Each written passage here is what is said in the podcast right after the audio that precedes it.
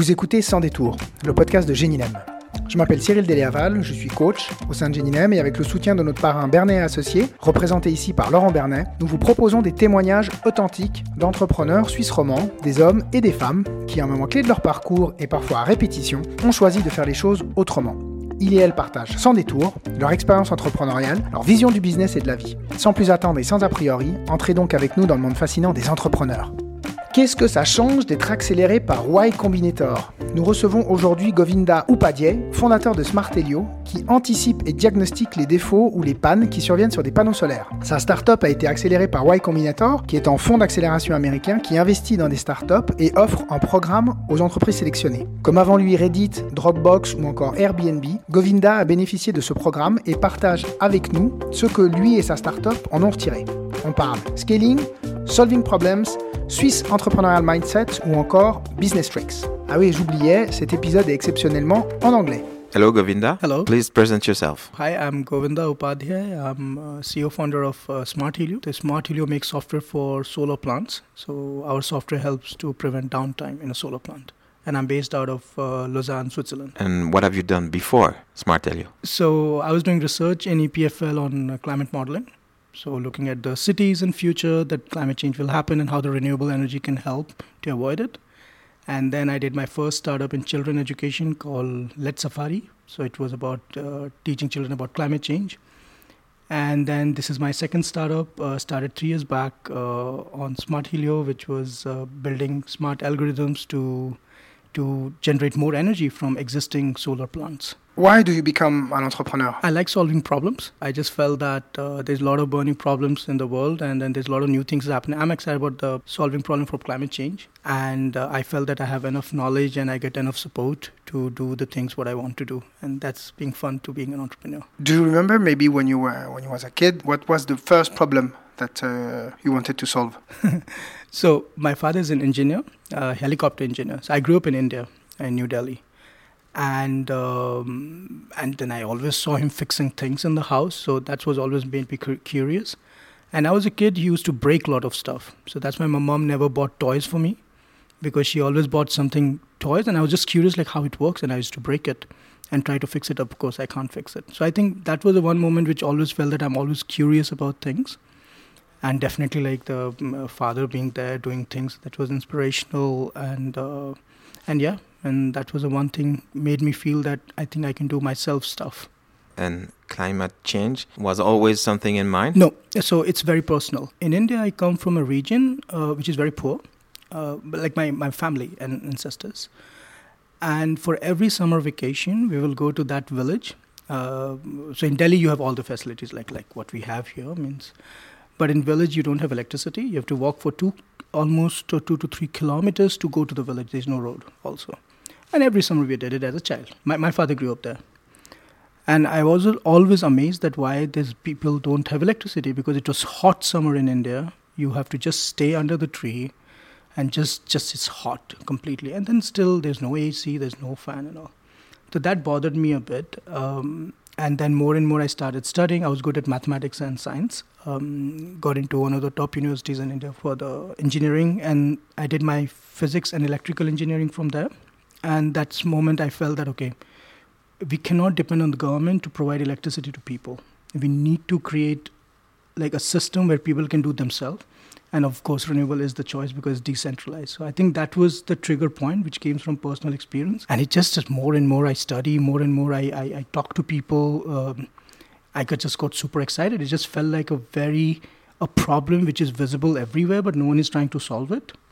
And i felt that uh, i should do a good attempt for it And how do you arrive in, in Europe then? when I was studying in India, it's very normal. If you're from the good university, you do only two things: either you work for multinational there, or you go for higher study. Uh, I chose for higher study because I wanted to study more energy. I had a choice between US and Europe. Uh, in Europe, I realized that there's more, more renewable energy stuff going on back like 12, 13 years back, and really good universities are there who really care about this topic. So, and also like to be honest, like I didn't have a very strong financial background, so I really looking for scholarships. US you have to pay a lot, so Europe became like obvious choice. On top of it, I got European Union scholarship to come here to study sustainable energy technology, from top two universities like KTH Stockholm.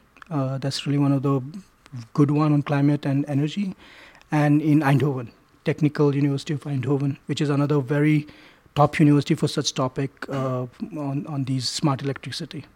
So that was the origin for me. So thanks to the scholarship I got, and also like these university was really so good. And then now we are EPFL. So I got into uh, EPFL for my research uh, on climate modeling. So that was also exciting because almost like 10 years back, I was not sure that I want to do jobs. So I had a multiple job offers. I could have easily gone to the corporates, but I felt that I don't have enough knowledge yet to do things. So I got PhD in Switzerland. To be honest, PhDs are well paid. Uh, whatever we talk about compared to outside is really well paid. So I felt that, okay, I have a good, good salary to live. I learned something super cool. Uh, get to spend with smart people in EPFL because EPFL is really top universities in the world. So that was a starting point. And uh, in 2016, uh, I left the research and I started my first uh, startup. And regarding the, the second startup, Smart Helio, can you tell us a bit more about, about this one? What's the business model? Who are the clients? Uh, all the stuff. Actually, the origin was that during uh, during my first startup, we were doing trainings, and during the trainings, I got in touch with a lot of solar companies. They really like the way we train people, so they said, "Hey, can you train my people into maintenance of the solar panels?" And that's where we realized that the solar plants are not maintained well globally and I become curious, like, okay, it's so bad. Like, you make massive investment into solar plants and then they're not being managed properly. Why? And it's bad. It's just bad because you you lose money, you lose energy, and then what you do with those solar plants, which are supposed to live for 25, 30 years, and you're already saying after five years, ah, they're not working. And more and more I digged, I realized that the algorithms and data can help. This is just one part of the puzzles. Of course, there's multiple things you can do. So that was the origin. So we started Smart Helio, we started writing algorithm, which is also coming from my research work what I did before, and we started targeting people who owns and operate the solar plants. So, for example, we have clients like uh, SIG, Service Industrielle Genève, which kind of owns and operate the rooftops. But also we have clients like in India, Tata's, Adani's. In Europe, we have EDP. Uh, there's a big, big uh, Acciona in Spain, BKW, for example, in Switzerland. So these are the people who owns and operate and they use our software. Uh, business model is very simple. It's either SaaS, so software as a service, uh, or or licensing. We do both. And uh, the good thing about our product is that we are not replacing any other IT infrastructure for these companies. We just add our software on top of their existing one. So we kind of empower their software to do better job. Could you already uh, measure the impact of your solution? Yeah, of course. Our software basically provides speed to my client. So when a solar plant anywhere in the world, when it's stopped working, then people know that oh that section of plant is not working. I should send someone to fix it. Now there's a problem here that system has already stopped working, and you also don't know why it has stopped working, and that creates a lot of confusion when a person goes to fix it. So what we are able to do is like detect those um, small variations in the current voltage, a little technical thing, and alert the ground staff or the people who are concerned that hey your system will fail by this date for so reason so reason could be you have some ground faults or you have a fuse blowing up there could be multiple reasons so those are the things and we really see because we grew like 10 times in the last uh, from last year to this year which already shows that the clients are very excited about such solution. And what are the feedbacks from your clients? What do did you expect uh, improvement? Uh, did are you working with them together to improve the, the solution? Yeah. So um, initially we worked a lot with clients which which have a lot of technical acumen and they can help us to co-develop certain things. So we learned a lot from them. Uh, generally, clients use us for two reasons. One is that, of course, improve the solar plant performance because uh, you want to extract more juice out of existing assets. So that's that no-brainer. And the second, which we didn't know, that uh, the cost is very important for them. So right now, for fixing anything, it takes time and it takes a lot of manpower. And, and it can go anywhere from fixing things in one day to one week, or it can cost anywhere from, let's say, like 100 Swiss franc to even thousands of Swiss franc because people just don't know like what's going on there. So these are the parameters with, with clients are, are giving us good feedback, and of course, we keep improving as we progress. How many people work for you to, uh, today? So right now we have effectively 15 people, and there are more consultants around 20, 25. So these consultants are sales guys, uh, and 15 are operationals. So we have a lot of technical people, software people, but also some business people. What do you mean by operational? They go on the field and they fix uh, the solution directly on the installation? No, so operational means that they are involved in day to day with with Smart Helio. So they are the software guys, algorithm guys. Um, then we have business guys who are working on this. And then the consultants we have, they are sales consultants. So they have many multiple mandates, and, and one of the mandate is for Smart Helio go and sell stuff for us. And a couple of years ago, you applied to the the Genilem coaching program that you you you had, of course, and you also applied to the Y Combinator. Can you tell us about why you did apply to them and who was it? I think uh, that's what I appreciate the Swiss ecosystem that we have uh, coaching support like Genilem. So Genilem is an organization which supports young entrepreneurs like me who are in a very initial stage of their ideas um, and help them to get their business model right and making sense that you're not wasting time on the wrong things, right? So you you spend time on the right things and Genilem has great coaches, um, and I was I benefited a lot with them while just talking out because sometimes as an entrepreneur you feel alone because you're just a one man army and you're just like okay I have to do this. But just to someone to talk it out, uh, it just helps. And then if you talk to someone who's already experienced, that's the best. So that's where Genilem was came in initial stage. Um, and then we applied to Y Combinator. Y Combinator is one of the best accelerator in the world for for startups. It's also called the Harvard of startup or something like that. Uh, all the big companies like uh, Dropbox, Stripe, uh, Instacart, and all those these billion dollar companies, Airbnb, they're all Y Combinator companies. And Smart Helio. And Smart Helio, of course, now.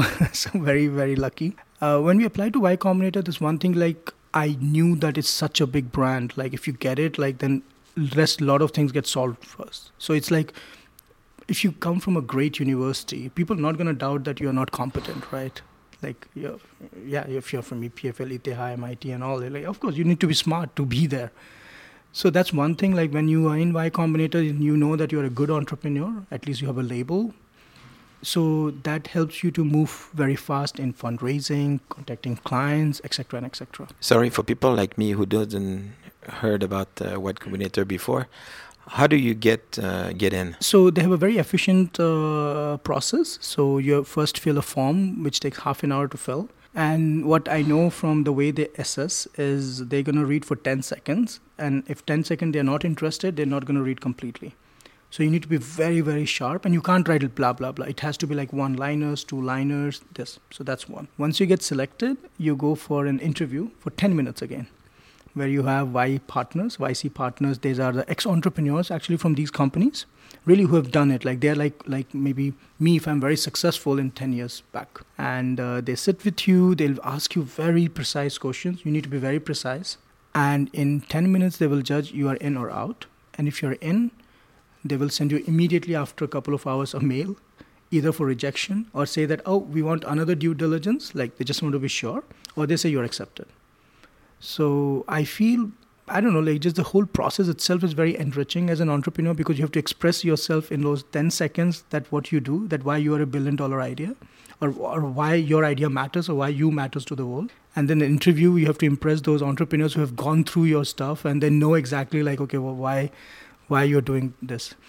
Their main focus is on entrepreneurs, not on the idea so much. What I realized later that they feel that if an entrepreneur is is is right, idea doesn't matter because if this idea fails, he'll just make another idea successful.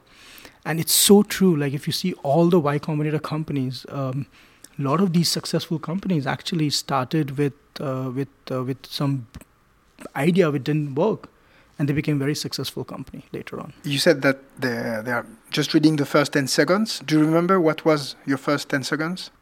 I, I, I don't remember. Yeah, I, I think like to be honest, like it was my second time. The first time we got the interview and then in the interview we didn't have enough revenues. So in the interview one of the partners messaged me saying that sorry we can't take you. I think it's a great idea but looking at the revenues you're growing. So growth they want to see growth in terms of users or revenues or any parameters. It's not growing enough to be thinking that it's a big enough problem for you problem for the world yet but apply next time maybe you have a better story to tell. And the next time i applied uh, they already know that i had applied. So they they love to follow the journey. So that's very important for them is that it doesn't matter you fail first or second time. most of the startups here, more than like 50, even 70, 80% are the second timers here because they track you for six months to that you're growing because you're going to apply again with the new data. And there I just showed like, look, like now I have so many clients and then we grew like uh, almost eight, nine times. And they were like, okay, now there's no brainer. That's the only thing we wanted to be sure that uh, your idea, someone will pay for it. So, yeah. And then once you, you, have been accepted by them, what, what happens? You have to go to New York, you, uh, it's everything online. What happened? So unfortunately, I, when we got selected, still there was COVID times, so everything happened online, and I felt that that was one of the drawbacks that we could not connect with the individual batch mates quite well. If you get selected, you need to be for three months in Silicon Valley, and there you do interact with those smartest guy in the world, all the entrepreneurs coming there and talking, partners there, there, and definitely there's a lot of human bonding happens. We did not everything happen on Zoom uh, we used to have uh, something called group office hours. So when they select startups, they group some startups who have similar way of operating, and they talk every week. How many startups? With me was nine, but overall 200 was selected. But with me was nine startups, which they were my kind of let's say buddies from all around the world. All around the world, yeah, all around the world. A lot of Americans, Indians, uh, Europeans, Africans. And it's like a class. It's like a class. It's like a class. Um, um, they really. So there are two things very important for them um, what philosophy of Y Combinator is that money should not be the problem for you to die. That's one thing they say. So it means that you need to get investments because we believe that you are a good entrepreneur and the money should not be the same. Your idea should be the one make you feel, not saying that oh I ran out of cash. So they make sure that you get investments. So they already put quite a bit of half a million already when you select, and then then they create something called demo day at the end of the classes where all the investors like Sequoias and, and Accel and uh, Khoslas of the world like um, will just come and pitch and then you pitch and then they, they say okay I will put money or not and it's very easy. But the most important thing like definitely it's a money making machine. Like you can really raise a lot of money at very very high valuation that's like impossible. But the most important is that for the three months these partners will sit with you and fix your business model they sit with you and really go through every aspect of your business to tell you that are you spending time on the right thing or the wrong thing and because of them like we grew almost like 10 times in 3 months. The clients were just just wanted us and and we became like so successful that like we had backlog of clients. So from a position where i was just able to sell to just overselling happening. And it was not like they were from solar industry nothing. It just they give you business tricks. Such as Uh, well, I don't know whether we can share completely or not, but one thing was oh, very. Or not? Uh, no, but I can share something. Like, uh, there were a lot of tricks we did, but one thing was create scarcity. Scarcity means that um, if someone comes to you um, and then you just say that, look, I'm working with a lot of people, I don't have time enough, but I want to still work with you, what should we do? So, those tricks like scarcity, fear of missing out, making sure that you're talking to the right people in the organization. How do you identify that that's the right one, or am I wasting time? Because in organ- we, we do B2B enterprise software. So it means that we have so many levels of clearance, right? We so for example, our user is the asset manager, but our customer could be the COO or CTO. And then I have to go to the purchasing department. The purchasing has to select, nah, it looks good or not in the pricing, right? So it's a mess. Like just selling all of three together. How do you do? And they all teach you all tricks. Like how do you do all those things?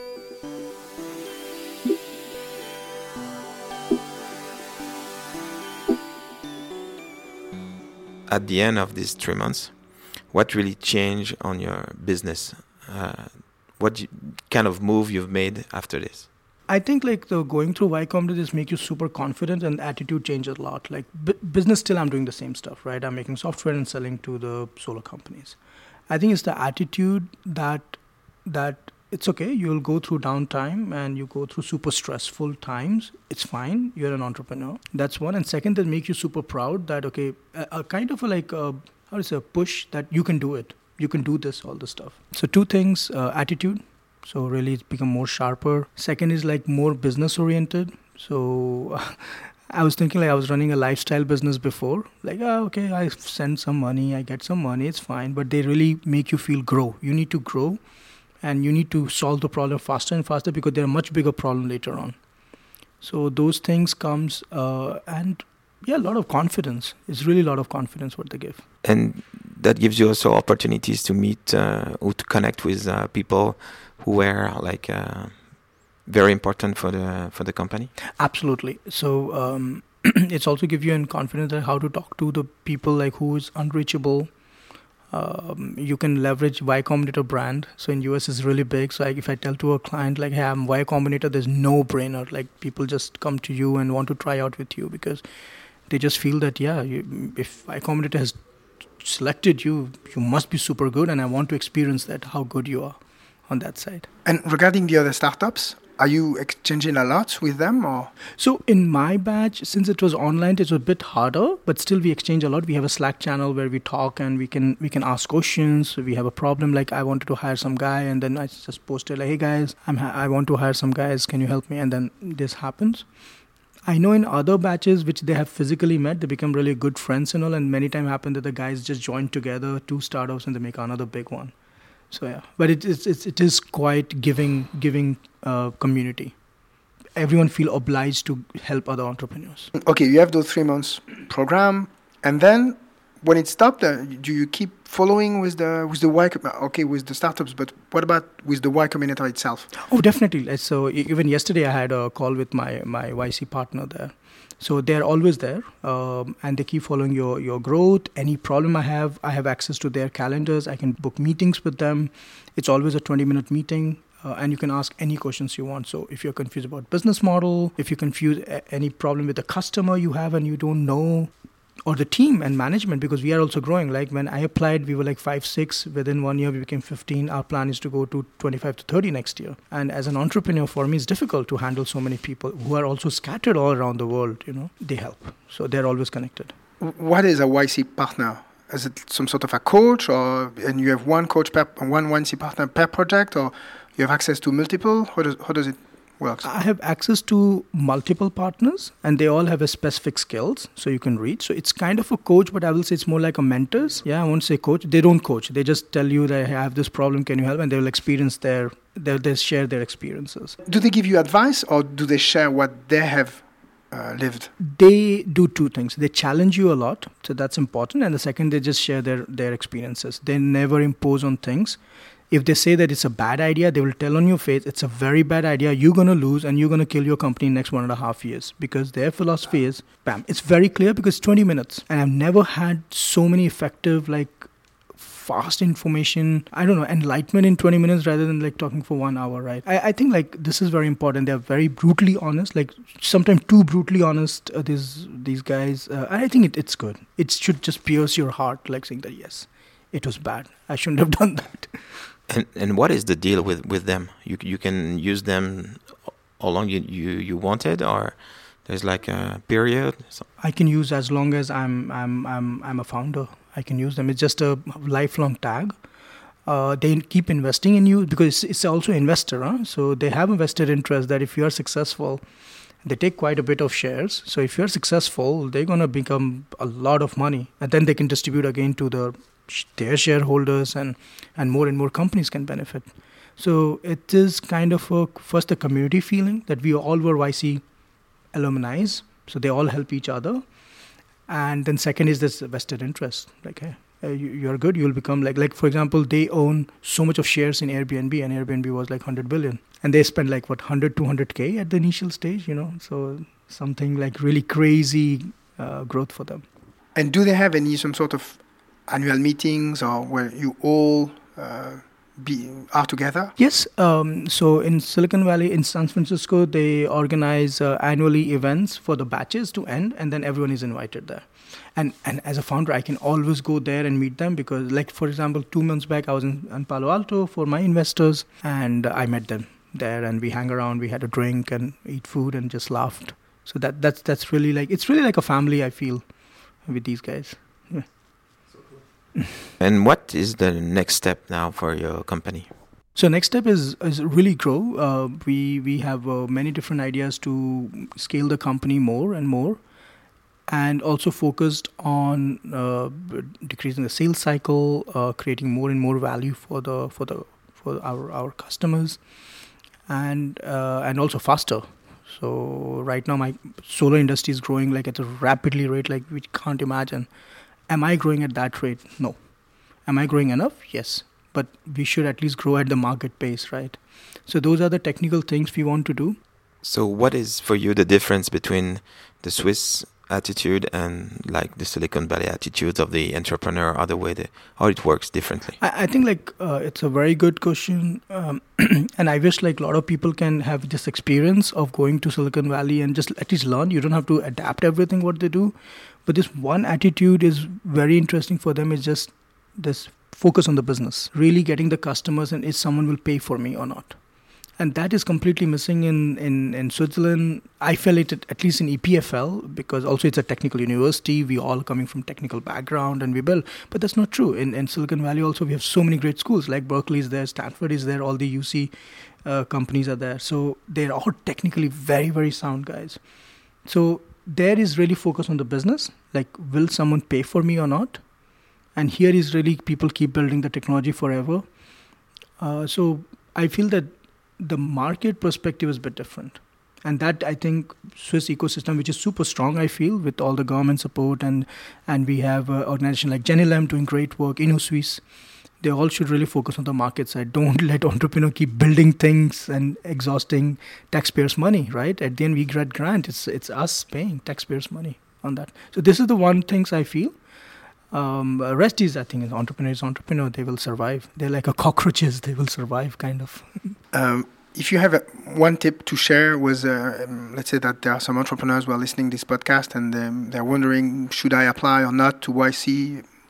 Would you suggest them? I think just apply, like nothing wrong, because because YC is all about people. It's not about the idea so much and all. They really want to check. And and if you're an entrepreneur, just writing some ideas on paper or you're selling some, doesn't matter. Just apply application itself will will will make you think a lot of problems that oh i didn't even think about this like the way problem can be looked so definitely like uh, that's one thing and the second part to entrepreneurs i will say that listen we are so bad at listening to other people because we are so overwhelmed with our idea that this is the idea i'm going to work and i was also like that um, i'm still i think i'm like that like i'm very adamant on my ideas but i'm getting more and more flexible to listening people and that is very important if you want to really move in the right direction. So thank you so much for your time. Uh, thank you for all the, the the return of experience you gave to us. Uh, it's very very nice. Thank you so much. Thank you, Govinda. Thank you, thank you, thank you very much for your. Voilà, on repasse en français. Nous sommes arrivés au terme de cette rencontre avec Govinda. Comme il nous le raconte, la croissance de sa startup s'est fortement intensifiée depuis le financement de Y Combinator et leur programme. C'est évidemment grâce aux bons conseils prodigués par ces fameux YC Partners qui d'une part vous challenge et d'autre part partagent leurs expériences dans des calls de seulement 20 minutes, mais c'est également cette sorte de validation que vous êtes un bon entrepreneur une fois sélectionné par ce fonds si prestigieux. Mais on comprend en écoutant Govinda que ce qui a surtout changé, c'est la mentalité et l'envie de voir plus grand et donc d'avoir plus d'impact. Et cet impact vient de l'accélération qu'on est capable de donner à son business à travers l'augmentation des ventes en se concentrant sur les choses les plus importantes, les plus impactantes. Comme je le dis très souvent aux entrepreneuses et aux entrepreneurs que j'ai la chance de rencontrer dans le cadre de Genilem, l'argent n'est pas le but, c'est le moyen pour continuer son impact. Et si on veut que le business continue, bah, il est impératif d'avoir plus d'argent qui rentre que d'argent qui sort, donc plus de ventes. Quoi qu'il en soit, je retiens surtout de cet échange l'importance d'être à l'écoute des autres et de prendre les feedbacks afin de faire progresser son idée dans la direction du marché et de le faire vite afin d'avoir toujours plus d'impact et en tant qu'entrepreneur de résoudre toujours plus de problèmes.